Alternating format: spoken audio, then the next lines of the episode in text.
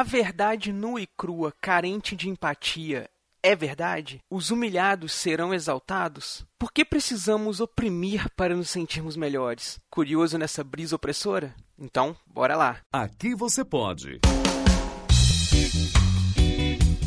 Pode brisar com Eduardo Filhote.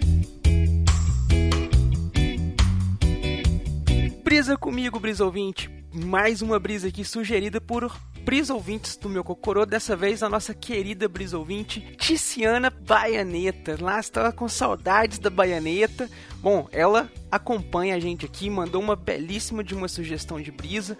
Ela sugeriu aí que a gente falasse por que, que as pessoas precisam diminuir as outras pessoas e como elas confundem isso com sinceridade. Eu andei pensando, dei uma raciocinada, procurei alguns exemplos assim para poder trazer à tona. E gente, isso é uma coisa que quanto mais você procura, mais chateado isso te deixa, mais angustiado isso te deixa, porque é uma coisa que acontece o tempo inteiro. Em todas as esferas que você procurar, que você olhar, você vai encontrar isso. Você vai ver isso no Facebook, você vai ver isso nos grupos do Telegram, você vai ver isso nas comunidades gamers, você vai ver isso nas igrejas, você vai ver isso nas praças da cidade você vai ver isso nas escolas e nas faculdades.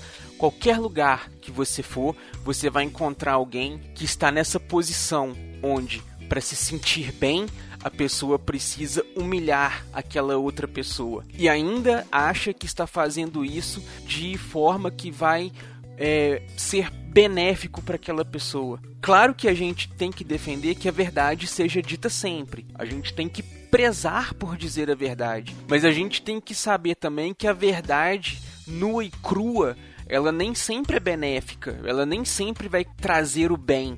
As pessoas não estão preparadas para ouvir, às vezes, a verdade principalmente a verdade ela é muitas vezes relativa. Você é verdade para você um determinado fato que para outra pessoa, pela visão de mundo, pela cultura, pela forma como as coisas são, aquela pessoa não acha que isso é uma verdade, né? É, por exemplo, quando a gente fala de linguística, é, a nossa língua brasileira tem dialetos diferentes, tem nomes diferentes para as mesmas coisas. Você falar que biscoito ou bolacha tá errado ou tá certo, whatever, sabe? Tem lugares em que se chama de bolacha, tem lugares em que chama de biscoito. O que dá a você o direito de chegar para uma pessoa que chama o biscoito de bolacha e falar para ela que ela é burra porque ela não sabe ler o pacote e ver que no pacote está escrito biscoito? Ou porque você não pode pegar uma pessoa que fala biscoito, falar, ver ela falando biscoito e chamar ela de estúpida porque ela está falando biscoito e não fala bolacha como tem que ser? A verdade é relativa o que é verdade para mim, o que eu aceito como verdade, pode não ser o que você, prisouvinte, aceita como verdade.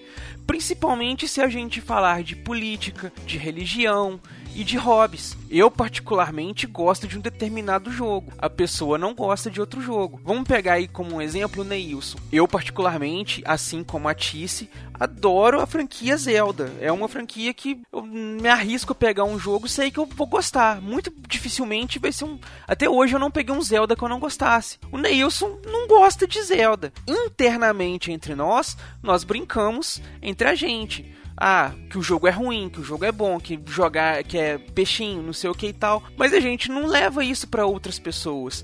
O Neilson não sai xingando ninguém de burro, de estúpido que não é gamer de verdade porque joga Zelda. É muito tóxico a gente tomar esse tipo de postura, sendo que a verdade é relativa. O que é bom para mim não é bom para você. O que é legal para você não é legal para mim. Uma música boa para mim pode não ser uma música boa para você. O Tim Blue nem ouve música. Então, como ficam as coisas? Infelizmente no mundo, principalmente lidando com redes sociais, principalmente falando de política, a gente tem muito essa questão de ter que diminuir a outra pessoa para a gente poder se sentir um pouco bem. Ah, o meu candidato é melhor do que o seu candidato, então eu vou deixar de seguir você por causa do seu candidato. As pessoas elas podem votar ou decidir votar em um candidato candidato não necessariamente porque ela pensa exatamente como aquele candidato, mas ela se identifica com alguma coisa que a gente não se identifica da mesma forma.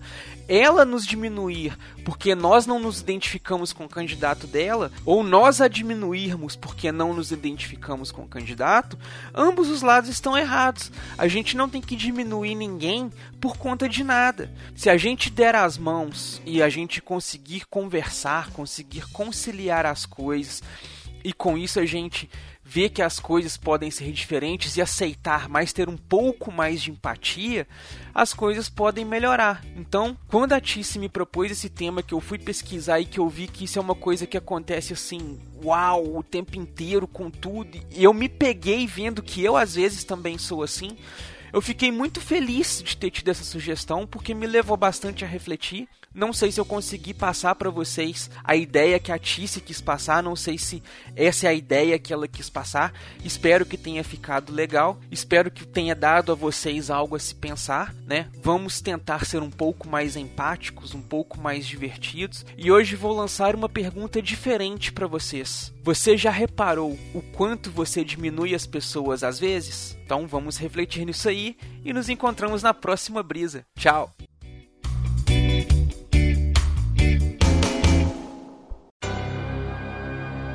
Esse podcast é editado e oferecido por MachineCast